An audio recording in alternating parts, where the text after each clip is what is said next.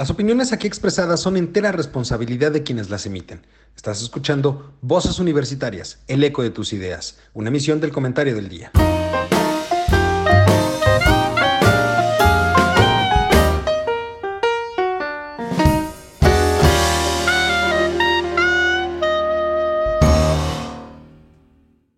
Hola, ¿qué tal mi querido público culto y conocedor? Ya es martes, martes de Voces Universitarias, como cada semana para discutir temas relevantes, temas de actualidad. Y para esto, como cada martes, me acompañan mis queridos amigos, compañeros y colegas. Juan, ¿cómo estás? Muy buenas tardes. Bien, bien, muchas gracias. Qué gusto tenerlo por aquí, doctor. Y también nos acompaña Mayo. ¿Cómo estás? Muy buenas tardes. Don Eduardo, mi estimado don Juan, muy buenas tardes. Qué gusto saludarlos y poder compartir nuevamente otra tarde con ustedes sobre estos temas que nos están eh, aconteciendo y sucediendo cada semana. Déjame decirte una cosa antes de que este, empiece Eduardo. Sí. Eh, con todo respeto, desde luego, con el hermano Eduardo. La semana pasada, pues bueno, me puse yo un poquito malito por ahí y ya no pude participar. El día. Pero, exacto.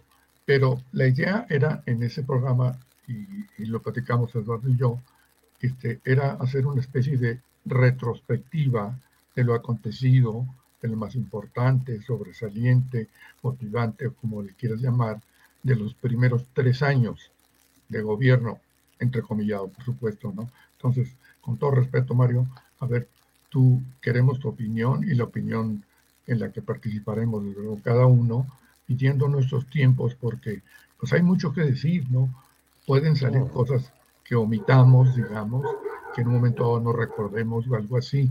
Pero la idea es, yo también a esta parte o este programa le había puesto yo el recuento de los daños.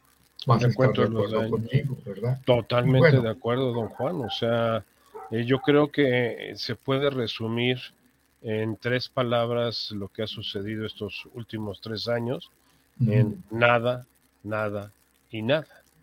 O sea, han sido muchas palabras, pocos hechos, por no decir que ningún hecho, más que el, pues destrozamiento en todos los aspectos de los eh, de las instituciones, de, los ámbitos de gobierno, de la estructura social, estructura, la misma estructura política.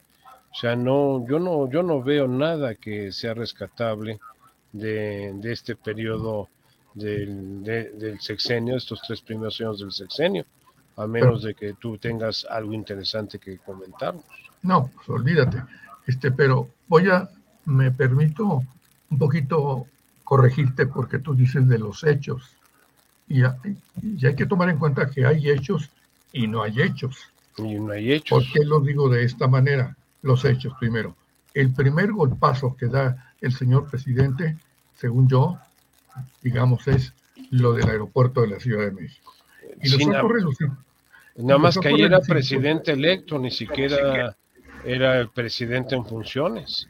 Bueno. E, e, esa, esa primera estupidez que, se generó fue en octubre de hace tres años, cuando, cuando hizo su supuesta consulta popular, donde lo manejaron obviamente de una manera totalmente arbitraria, no intervino para nada el INE, todavía no podía él tomar decisiones porque no era el presidente en funciones, hizo la, la, consulta y lo que provocó fue el cierre de, de Texcoco, el aeropuerto internacional de México, no de la Ciudad de México, era de México ese aeropuerto. Eh, hago este comentario también porque no sé si ustedes han salido a últimas fechas, me refiero al hecho de que si han viajado este, vía alguna de las aerolíneas que, vuelan en México, que además ahí hay otro comentario que no sé de dónde salió, que, que él no podía obligar a las aerolíneas a realizar sus actividades en el Felipe Ángeles. No sé cómo salió esto, ¿eh? pero bueno, ¿a dónde voy con esto? Siendo muy específico. Hay que ir al aeropuerto, y por eso también le pregunté a Eduardo, ¿quién tenía el aeropuerto de la Ciudad de México? Si el gobierno federal o era una concesión. Eduardo me corrigió y es un, de uno de los grupos, de los grupos aeroportuarios, ¿no? Eh, creo que tú también has de estar enterado. No, bueno, el Aeropuerto Internacional de la Ciudad de México, el actual Benito Juárez, lo sigue operando aeropuertos y servicios auxiliares.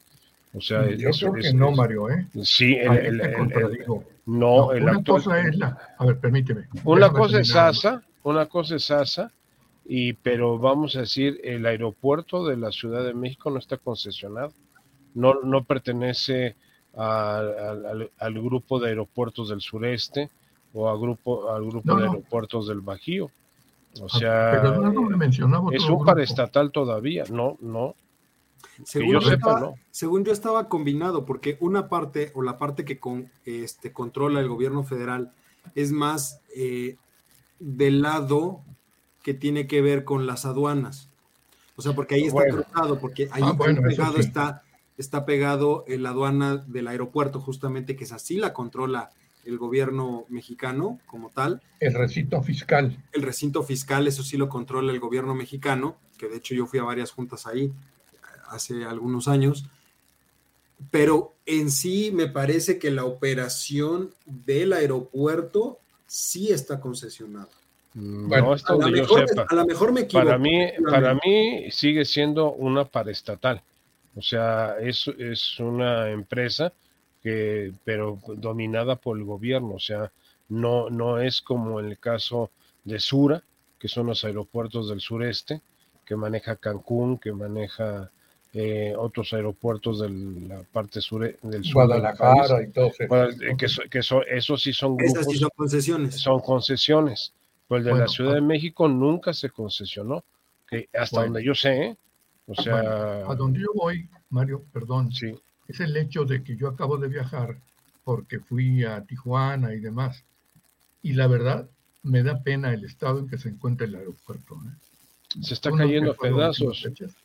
Y, mira, ahí, confirmamos que es, es, para estatal, porque lo, maneja Secretaría de Comunicaciones y Transportes.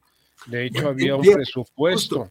Justo, en, había un presupuesto, sí. Esa es la parte interesante, porque finalmente como bien dice Juan, el primer gran golpe que da Andrés Manuel a la economía mexicana fue la cancelación de Texcoco, el aeropuerto. Sí, sí, sí. Y tres años después nos damos cuenta de una situación muy interesante. El aeropuerto se está cayendo a cachos. Y ojo, estamos en un momento en donde el aeropuerto no está saturado, porque no hay tantos vuelos como había antes se ha Está trabajando al 60%. Correcto. Entonces, no está saturado y están saliendo todos los problemas de infraestructura que ya tiene la Terminal 1 y ni se diga la Terminal 2. Eh, Pero más la Terminal 1. Las imágenes, ¿mande? Más la Terminal 1. Correcto, o sea, ambas terminales. De hecho, ambas terminales, ¿eh? la 2 está hundiendo la 2 se está hundiendo. exacto, la 2 se está hundiendo y la 1 es la que se estaba inundando. La que se inundó. Finalmente, tres años después, no tenemos aeropuerto nuevo. El que tenemos está cayendo a cachos. Y la terminal de autobuses de Santa Lucía que quiere hacer, pues nada más no avanza. No, pues no avanza, ni avanzará. Además, eh, no tiene las autorizaciones, no tiene los permisos del sistema de aeropuertos a nivel internacional. La IATA. la IATA, la IATA no, no ha autorizado Santa Lucía. Santa Lucía carece de todos los permisos. Inclusive en la última visita que hubo que llevaron a medios de comunicación y a opinadores y a, y a columnistas a que vieran todos los avances de Santa Lucía, pues todo el mundo salió diciendo, pues es una bonita base militar, pero no es un aeropuerto, mucho menos un aeropuerto de características internacionales. O sea, no, no reúne los requisitos. Hay, hay un detalle, hay un, un eh, estudio que se tiene que presentar que se llama de las altitudes de tierra. ¿Qué son las altitudes de tierra? Todo el dimensionamiento de las estructuras que están construidas dentro del aeropuerto para que los aviones a la hora de tomar pista o despegar sepan a qué altura está la terminal, a qué altura está la torre de, control, a qué altura están los hangares, a qué altura está todo esto. No existe. Y es uno de los requisitos. acaban de decir que la torre de control, la principal. Eh, es, la torre de Pisa. Está inclinada, se, o se, empezó a hundir o algo. se, empezó a inclinar y que trae alrededor de 15, 15% eh, de inclinación. Y dicen que no, que es porque son las mallas que tienen que para la construcción de la misma. Eh, esa fue una discusión, inclusive fue del fin de semana, de que les tomaron fotos y salió inclinada la, la, la torre de control. De, que, de que no es algo viable, no es algo viable. A ver, ahí te va, lo segundo. Sí. ¿En qué está convertido, en todo caso, el lugar donde estuvo, donde eh, se estaba construyendo el otro aeropuerto, en el segundo lago de Texcoco? No, no, no, está abandonado, ni siquiera está inundado. Por eso, pero hay mucha agua, a lo que me refiero. No, hay más agua en, este también en Santa Lucía. Lo que Hay más agua en dos bocas. Eh, en dos bocas está, eh, eh, por eso es dos bocas, porque por dos lados le entra el agua. No, o sea, lo, que, lo que quedó del Naín, del, aeropuerto internacional de la Ciudad de México, este, está abandonada la obra, pero, pero hasta donde yo tengo entendido, se protegió la obra. O sea, se, se cerró, pero no se, no se abandonó desde el punto de vista de que pues que hay que le pase lo que le tenga que pasar.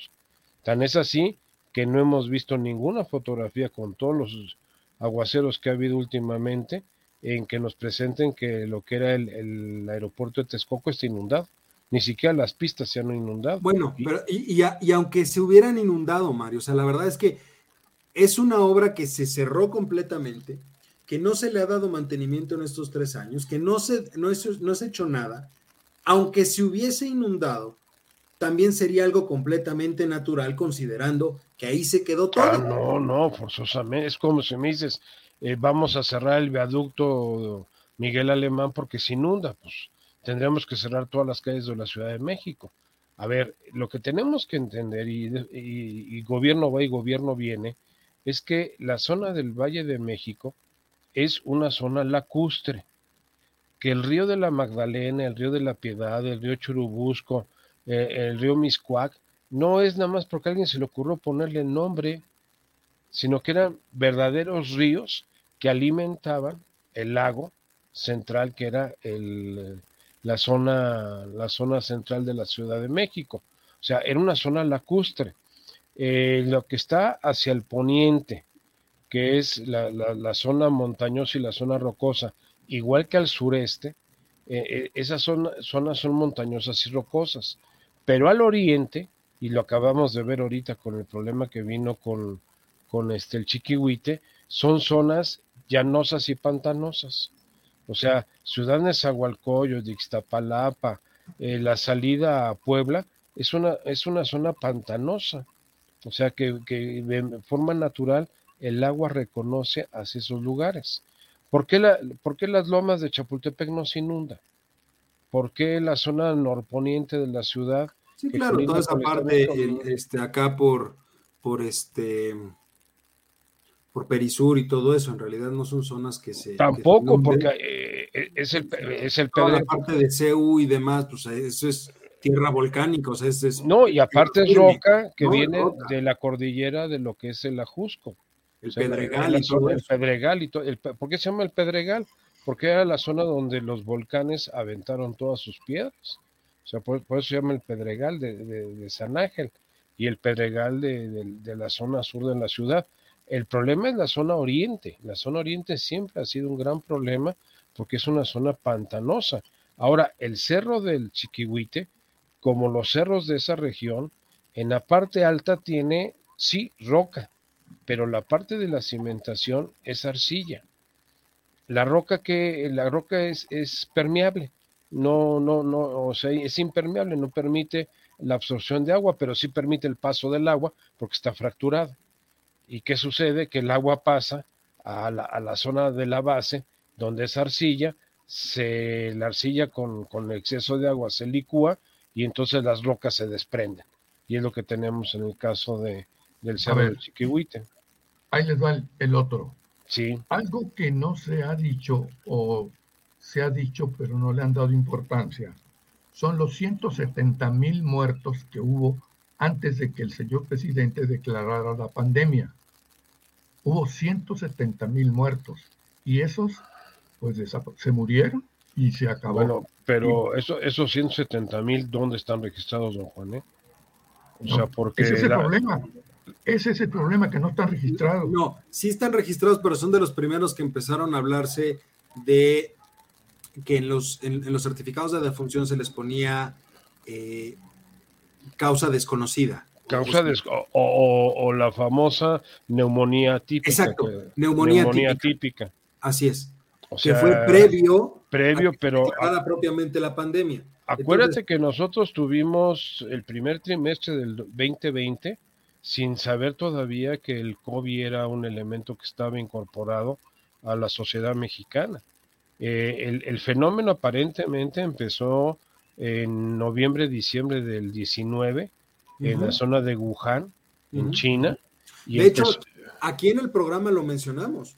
Sí. Mencionamos a finales del año que estaba o que había un virus eh, en China que, era muy contagioso y, y, que lo comparábamos como la gripe aviar o eh, los otros, o las otras eh, pandemias que había tenido, bueno, epidemias, no pandemias, epidemias que había habido en China vinculadas con, con este tipo de enfermedades respiratorias.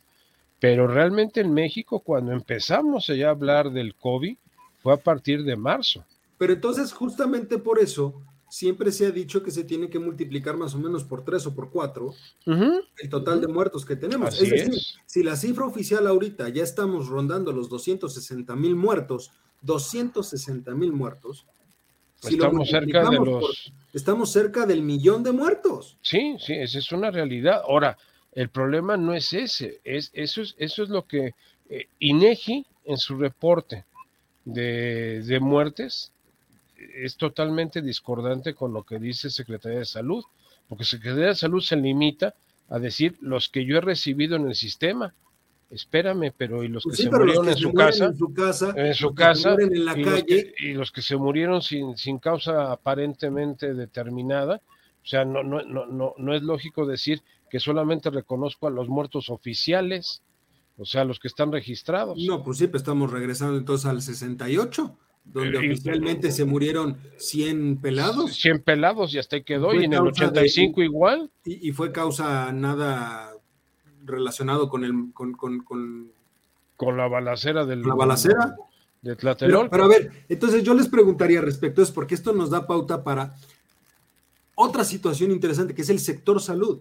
Si algo ha dejado al descubierto esta pandemia, es que si el sector salud ya estaba mal, ya veníamos mal, ¿de acuerdo? Porque bien que mal, dígase lo que se diga, no teníamos el sistema de salud de primer mundo, pero se paleaba de cierta manera, por ejemplo, con el seguro popular, sobre todo para gente que no tenía ningún tipo de servicio eh, médico, por decirlo así.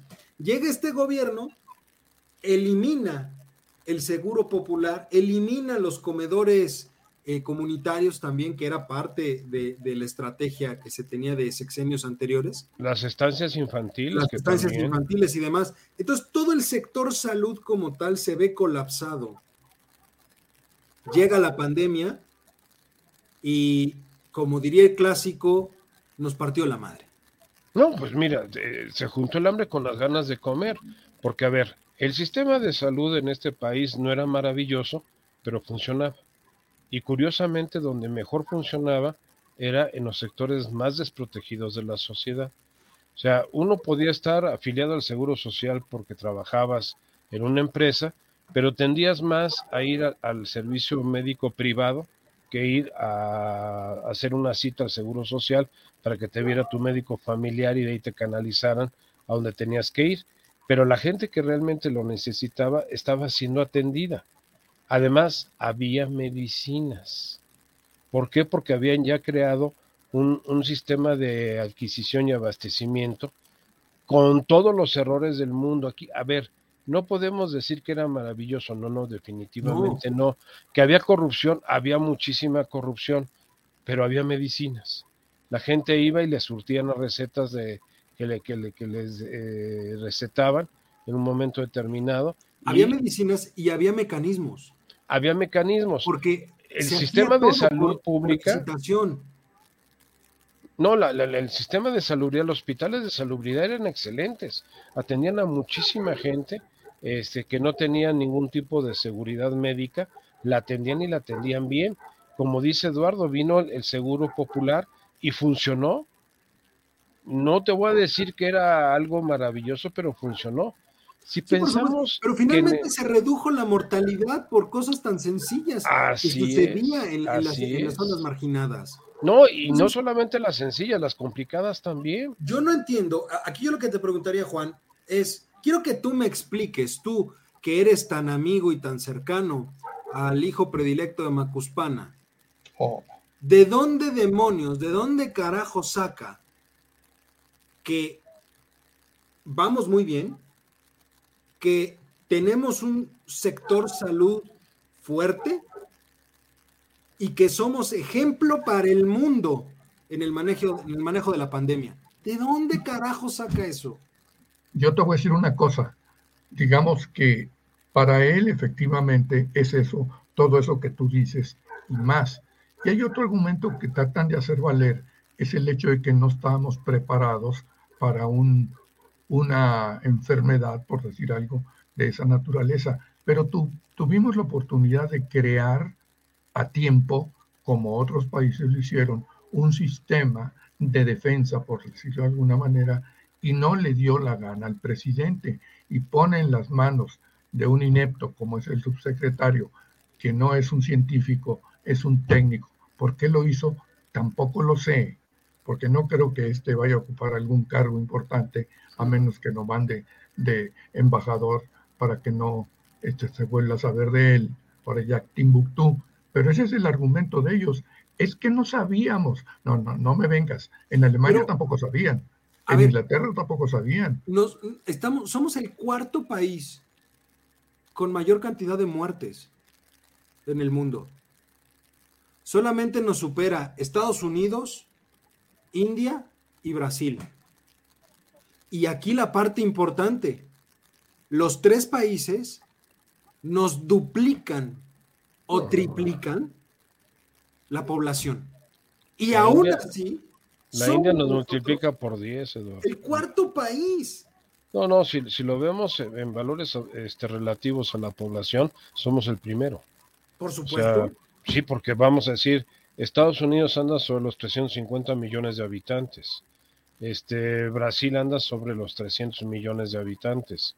Eh, la India arriba de mil millones de, habitantes. Entonces, ¿dónde quedamos nosotros? Con 126. pero aquí hay un problema. Eso justamente que aconteció con los muertos no considerados es criminal.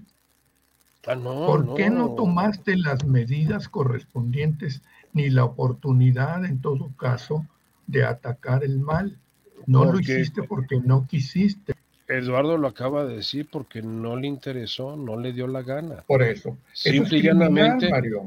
Pues, no es criminal, es desde, el punto de vista. Para, para él dice que son aspectos superiores los que él tiene que ver y que eso simple y llanamente pues son daños ah, colaterales. Un, poco, quiero, quiero intentar, porque renuncié hace mucho a tratar de entender lo que sucede en su mente.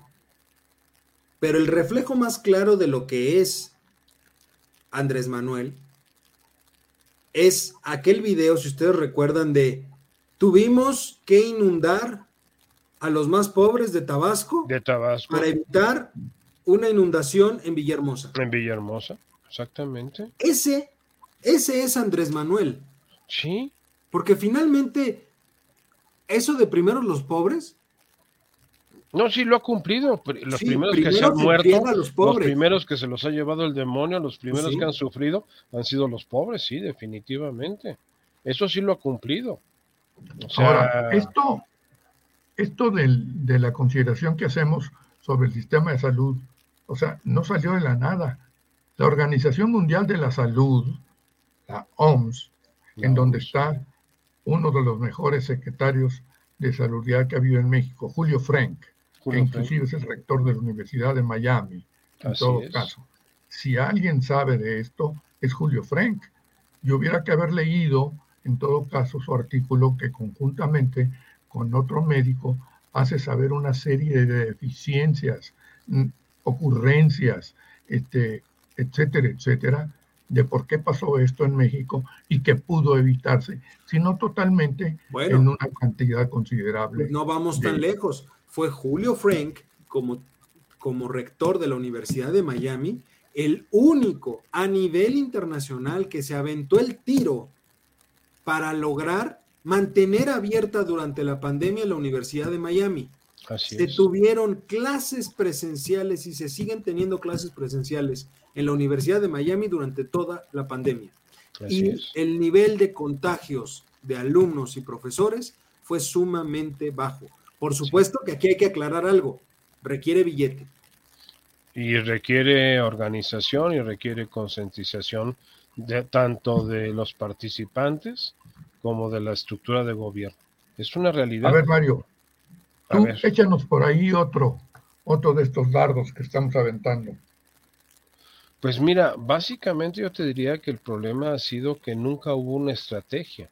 O sea, al, presidente nunca le interesó realmente enfrentar el fenómeno de la, de la pandemia, ni medir las consecuencias que esto iba a tener en la población de nuestro país y que ha dejado que como una enfermedad, pues hay que evolucione. Acuérdense los primeros videos en donde él salía abrazando a la gente y, comiendo tlayudas, que es su platillo favorito en, las, este, en los restaurantes del sureste, y, diciendo que no, que todo esto era eh, mentira y que en México nuestra naturaleza este, prehispánica nos iba a salvaguardar de todo este tipo de cosas.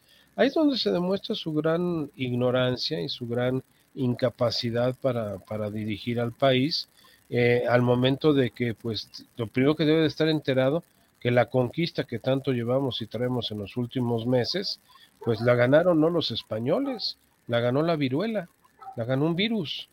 Y eso, esa fue una realidad, o sea, las enfermedades siempre han estado presentes en la historia de la humanidad, pero este personaje, el actual presidente que tenemos, pues no, no, no ve lo que no quiere ver, sino simple y llanamente lo que le interesa en un momento determinado. Ahora, la gente que tiene salubridad en la Secretaría de Salud, el secretario es inexistente, es, es un cero a la izquierda. Y este personaje de la subsecretaría López Gatel, pues ha sido un oportunista que supo moverse.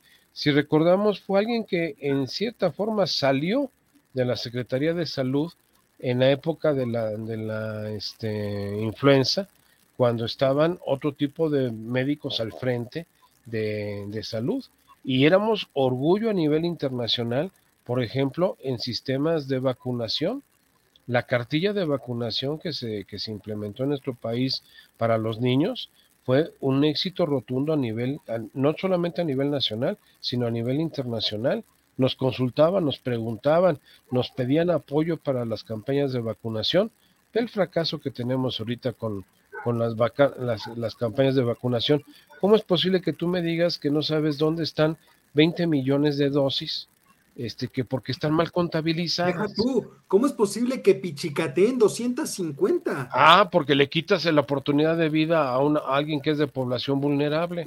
Pero no le quita la oportunidad de vida regalar 400 mil dosis a los gobiernos de Honduras, de Guatemala, que no está mal. A y de Cuba. Y de yo, Cuba. Nunca, yo nunca he estado en contra de, de los apoyos internacionales. Es bueno que se apoye a los eh, hermanos, pero, pero carajo, primero atiende a tu población y después regala lo que quieras. La, caridad empieza por la casa, no por la calle. Pero este, este personaje, pues lo, acabamos de ver ahorita el fin de semana con la reunión de la CELAC, este, eh, le encanta hacer candil de la calle, oscuridad de la casa. O sea, tienes un problema dramático en, Tula, tienes un problema dramático en Tequisquiapan, tienes un problema dramático en el Chiquihuite, tienes un problema crítico en diferentes partes del país por las condiciones climatológicas y por no haber hecho su trabajo. Déjame decirte que muchas de estas inundaciones fue porque se cancelaron los presupuestos para desasolve que se hacían en época de estiaje, para que, porque se sabe que aquí llueve y llueve con singular alegría, este, se, se abrieran. En la inundación de Tula fue porque se tuvo que desfogar la presa. ¿Por qué? Porque según esto, a principio de año estábamos al 30%. Yo lo que detecto aquí, que es el común denominador de este desastre que tenemos ahorita, es el mal entendido, o la mal entendida, mejor dicho, austeridad.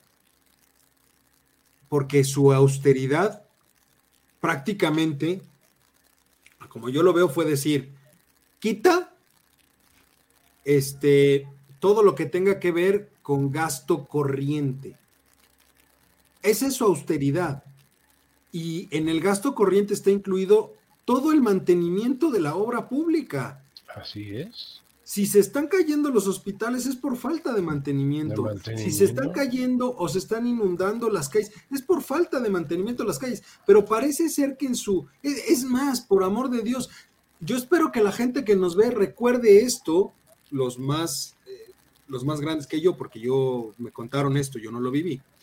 Dicen que cuando se hicieron los segundos pisos, yo era un chamaco imberbe, que no tengo idea de qué año fue eso, pero dice, se le inundó a Andrés Manuel el segundo piso. Sí, sí. Se le inundó. ¿Por qué no estaban las bajadas? Porque nunca se le ocurrió hacer las bajadas de agua. Sí, exactamente, no, no había bajadas de agua. Y después se tuvo que gastar un dineral para arreglar eso.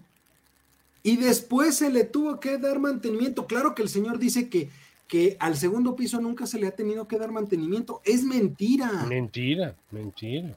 Es mentira. O sea, lo primero que quitó con esa mal llamada austeridad fue el gasto corriente. Por eso correr tanta gente, por eso eliminar. Ahora, ¿dónde me, da, no sé si me da coraje, me da risa o cómo expresarlo?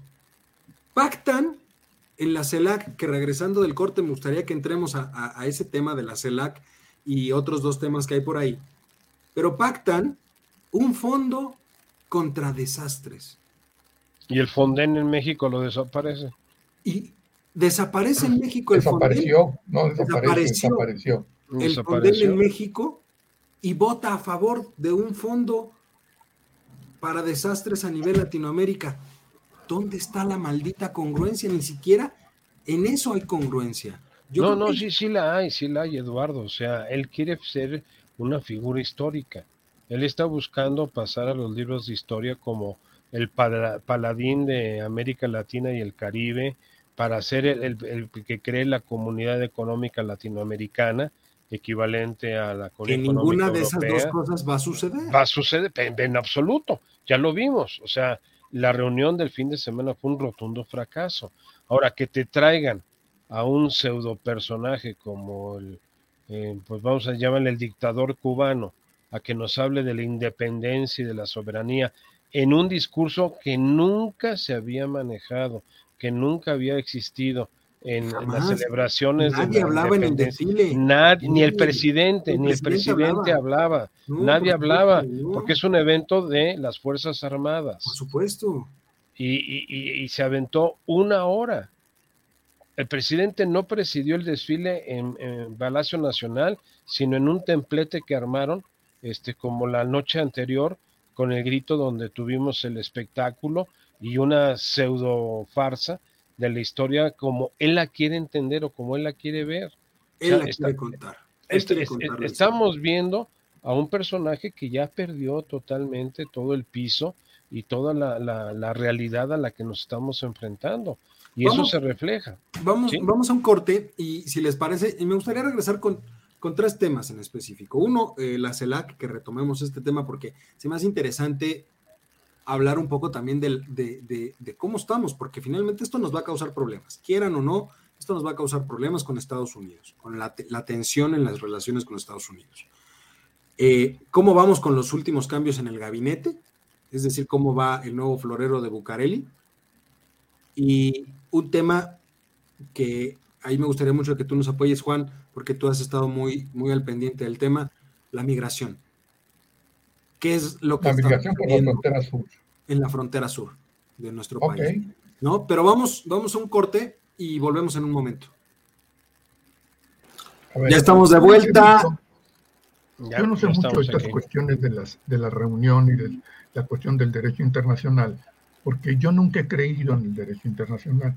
Esa es la mera verdad. Toda la vida, durante mis 55 años de clases, este, les dije a mis alumnos, el derecho internacional no existe. ¿Por qué? Porque el día que le da la gana Estados, Estados Unidos, invade Afganistán, invade Guyana, invade Cuba y punto. Pero nada más una pequeña intervención aquí en este sentido. A Maduro le salió el cobre. De inmediato retó a tres presidentes a casi casi a un duelo a muerte. ¿Quién se lo creyó? Pues nadie. Pero le tenía que salir lo bravucón. Los dejo a ustedes. Pero a ver, justamente en ese sentido, escuchaba yo en la mañana la participación de Jorge Castañeda en el programa este de la hora de opinar. Sí. Y mencionaba algo muy interesante y dice, es increíble el nivel de servilismo y de inservilidad de Marcelo Ebrard.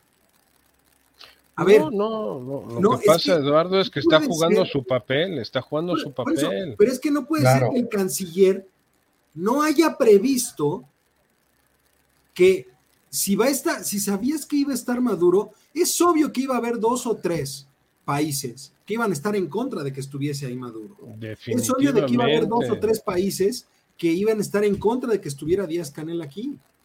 Pero a ver, Eduardo, el objetivo que estaba persiguiendo el eh, canciller de nuestro país, el secretario de Relaciones Exteriores, Marcelo Ebrard, era cumplir el capricho al presidente. El presidente quería sentirse como el gran patriarca, el gran Tlatuani que estaba controlando a toda América Latina. Claro que no le salió, claro que no salió. Y se dio cuenta de que su principal bufón, porque esa fue la, actitud que tomó, por desgracia, Marcelo Ebrard, fue el bufón de la corte, de estar buscando la forma de, de congraciarse con las situaciones. Pero antes que nada quiero hacer un pequeño paréntesis. El aeropuerto de la Ciudad de México está controlado por una empresa paraestatal que se llama Grupo Aeroportuario de la Ciudad de México, la cual fue creada en 1998 con ASA como principal accionista y eh, participaciones privadas en la cuestión comercial de la terminal eh, número uno. Posteriormente va a venir la terminal número dos y la va a absorber Grupo Aeroportuario de la Ciudad de México, que es paraestatal, no es privado. O sea, el aeropuerto Benito Juárez, que apenas recibió su nombre, se lo bautizó el presidente Echeverría, otro personaje con características similares al actual, lo, bautizó, pero no pudo porque nunca se publicó en el diario oficial el nombre. Y fue hasta el gobierno de Carlos Salinas de Gortari cuando se le dio el, nombre de Aeropuerto Internacional Benito Juárez de la Ciudad de México. Entonces tenía razón yo. Sí, pero no, no, no es privado es para estatal. No, no, no, yo nunca dije que fuera privado. Privado. Eh, está controlado por una entidad que es Grupo Aeroportuario de la Ciudad de México y que eh, mayoritariamente la empresa está controlada por el gobierno, o sea, por, por, aspectos federales. Y luego entonces no recibe recursos y por eso está... no, claro que recibe, tiene, tiene, presupuesto. No, tiene presupuesto por parte de la Secretaría de Comunicaciones y Transportes. Tan es así que si ustedes se acuerdan con Jiménez Espriu, cuando entró el, primer año de gobierno, hablaron de que le iban a hacer una inversión directa de la Secretaría de Comunicaciones y Transportes por más de 10 mil millones de pesos para remodelar lo que era tanto Terminal 1 como Terminal 2. Y esto a, cargo del erario que no sucedió. Que no Así como tampoco desaparecieron el hangar presidencial. Eh, se convirtió en hangar militar. O sea, el hangar presidencial quedó exactamente igual. Obviamente porque era del Estado Mayor Presidencial. Al desaparecer la figura del Estado Mayor Presidencial, lo conviertes en parte del, de Sedena, eh, como un, hangar más militar en cualquiera de los eh, aeropuertos del país. Pero volviendo al tema, eh, en la reunión de la CELAC, al igual que las fiestas patrias de este año, fueron básicamente para fortificar la idea de la historia que tiene el actual presidente de lo que ha sucedido, de un país inexistente, porque cuando aquí era zona prehispánica y estaban las culturas originarias y era Tenochtitlán, en ningún lugar decía que era México. Como quieren decir que ahora que es México Tenochtitlán, pues eso no existía, ni nunca ha existido. ¿Por qué? Porque después de la caída de, de las culturas originarias, vino 300 años de colonia, de los cuales no queremos platicar nunca, como que nos saca escosor de que eh, hemos vivido más tiempo como una colonia que se llamó la Nueva España y un virreinato, igual que, el de Perú, éramos los dos virreinatos en el nuevo territorio descubierto por España, que era México y que era, y que era Perú. ¿Y qué es lo que, hemos, que está creando el, presidente? Pues una historia que, que, a él le sirve desde un punto de vista maniqueo para crear que ya había fifís y ya había, los fifís son los españoles y los chairos son los, los aztecas. Pues no es cierto. Pero es que es absurdo eran, más duros. Sí. Es absurdo intentar reescribir la historia a estas alturas del partido. Y cambiando estatuas quieres cambiar la historia, pues no tiene sentido. ahí hay otra cosa que justo ahora sí que nos queda como anillo al dedo. Hablaba Eduardo de los cambios en el gabinete, en todo caso, y que manda a Quirino Ordaz, gobernador de Sinaloa, a España. Y fíjate lo que dijo cuando lo, lo considera. Dice, no, es que no tenemos muy buenas relaciones con España. Sí, no, las costas de la fregada y te vamos a mandar a ti. Ahora, déjame decirte que no está nombrado todavía, vamos, ni siquiera está propuesto, porque un embajador se propone y si el gobierno del otro país lo acepta, entonces ya se ratifica y tiene que ir al Senado. El Senado es que al final de cuentas, el, el, que maneja la política exterior del país. Así es. Y entonces, eh, esa salida ahí fue casi, casi de que, eh, ¿quién, ¿quién abre este castillo? Pues este bolsillo. Y que yo puedo mover a, quien, a cualquier político de este país, lo puedo mover. Se sintió Álvaro Obregón con los cañonazos de los 50 mil pesos oro. O sea, pues te doy mil centenarios. los 50 mil pesos oros es una embajada pues es una embajada, pero vamos a ver si se la dan. Falta que se la den. O sea, y que la acepten. Y, que, y que la acepte el gobierno español. el gobierno español no, está... No, creo que haya tanto problema en cuanto al nombramiento y que lo acepten en España. La pregunta es, a ver, Quirino en realidad no tiene ninguna experiencia diplomática. Cero, cero. O sea, ser gobernador sí te da una idea específica de cómo se manejan las cosas, pero eso no implica que tengas las habilidades como para ser embajador. Y más embajador en un país tan importante como es España para la relación comercial de México. Pero entonces ahí empiezan las historias ocultas, la rumorología de que es la negociación con el cártel de Sinaloa. ¿Por qué? Porque les interesa España, porque es la puerta de entrada para el narcotráfico a Europa. Y entonces ahí, es donde dices, a ver, espérenme, entonces, ¿va por ahí la, jugada? ¿Por qué no se le ofreció a otro personaje, sino al que va a dejar la gobernatura de Sinaloa? ¿Por qué no ofrecérselo a uno de sus más cercanos? Se entendería más. Se entendería más. El caso de Isabel Arvide, ¿no? el escándalo que hubo en redes sociales con Isabel Arvide. Finalmente, como sucedió con Esteban Moctezuma, o sea, se entendía que el nombramiento de Esteban Moctezuma como, como embajador de México en Estados Unidos era una forma de premio y por el simple hecho de ser uno de sus colaboradores cercanos. O sea, finalmente le cumplió todos sus caprichos en la SEP, aceptó todo, aguantó todo Esteban Moctezuma, porque hay que decirlo, aguantó todo. O sea, claro, no había mucho que aguantar estando metido en un en un cuchitril de dos por dos ahí comiendo camote en Puebla, que es lo único que hacía Esteban Moctezuma, porque no arregló nada, simplemente dejó que la CENTE y el CENTE hicieran lo que se les diera la, gana, en, todos, en todo sentido. Pero finalmente ese fue un premio, es, decir, si hubiera entendido más, si hubiera tomado alguno de sus cercanos que quisiera sacar del medio temporalmente y lo hubiese mandado como embajador a, España. Pero a Quirino todavía como que no, no, no se entiende mucho eso, que no sea por lo que bien mencionas tú. la explicación más, más lógica que tiene el asunto es una complacencia al, cártel de Sinaloa. ¿Por qué? Porque sabemos de tiempo atrás que la puerta de entrada de los cárteles mexicanos a Europa es España. Ahora, Antes de, pasar al, tema de la migración, que ahí este, me gustaría que tú nos apoyes, Juan, yo nada más quisiera preguntarles, ¿cómo está o cómo ven ustedes la posición de México a nivel internacional? ¿Cómo estamos parados hoy en día con la 4T? Pues yo te doy el dato de lo que dio el IMCO esta, eh, la semana pasada. Nos caímos 10 puntos, o sea, 10 posiciones eh, de un año para otro. O sea, nuestro nivel de reconocimiento internacional cayó 10 puntos en el ranking mundial.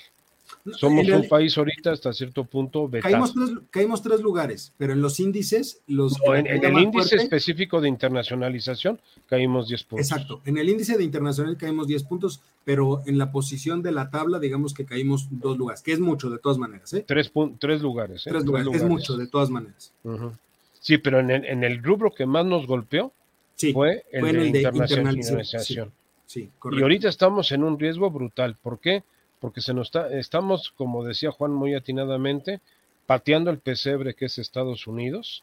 Eh, eh, las declaraciones del embajador que mientras estaba hablando Canel, ellos a los invitados especiales los tenían en una tribuna aparte, se la pasó todo el tiempo parado, viendo hacia dónde estaba el discurso.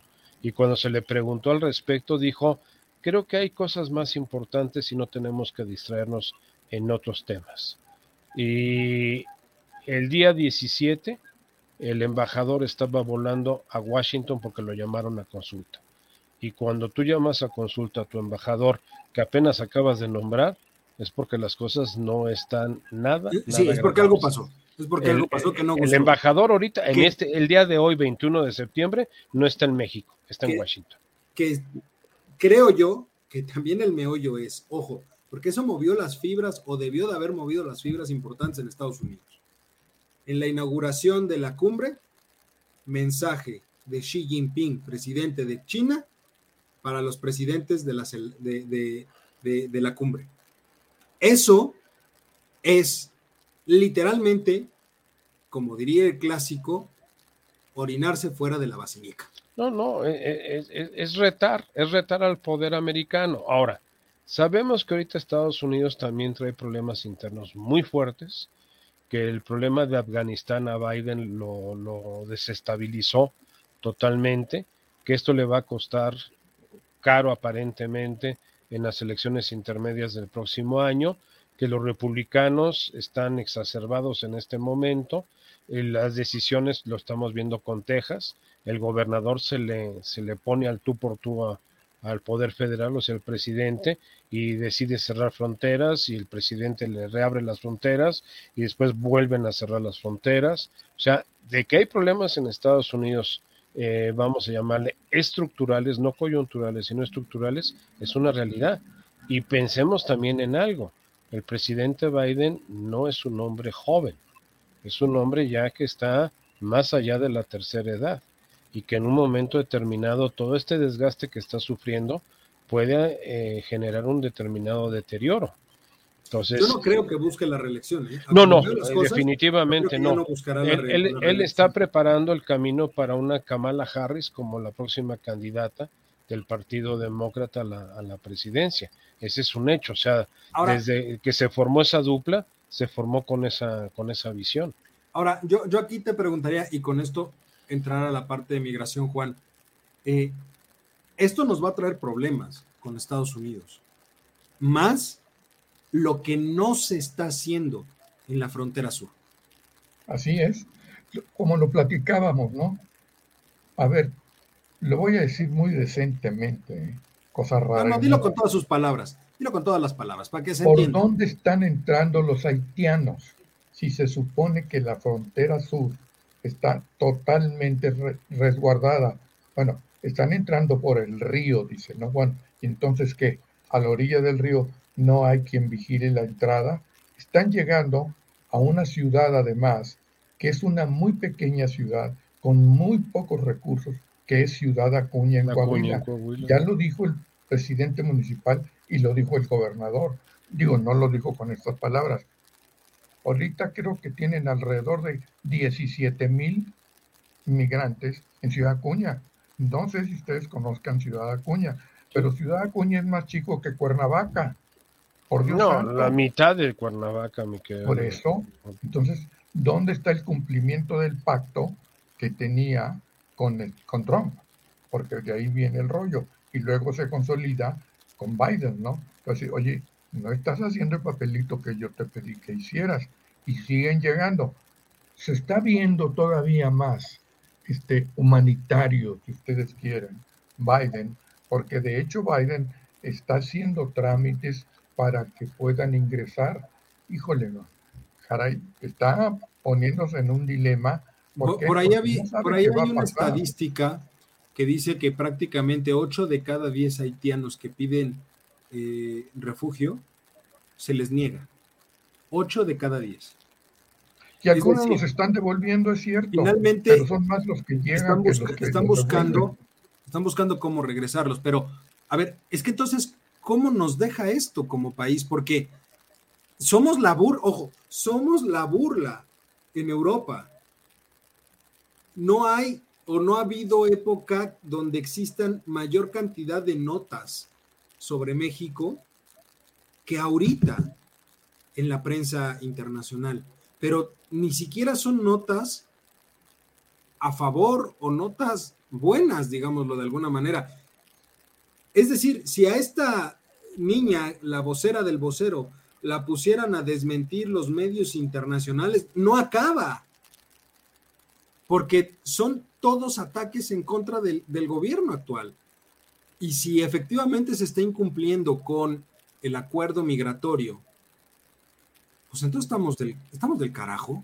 A ver, Eduardo, este, eh, la Comunidad Económica Europea el día 16 de septiembre lanza una condena contra el gobierno de Cuba.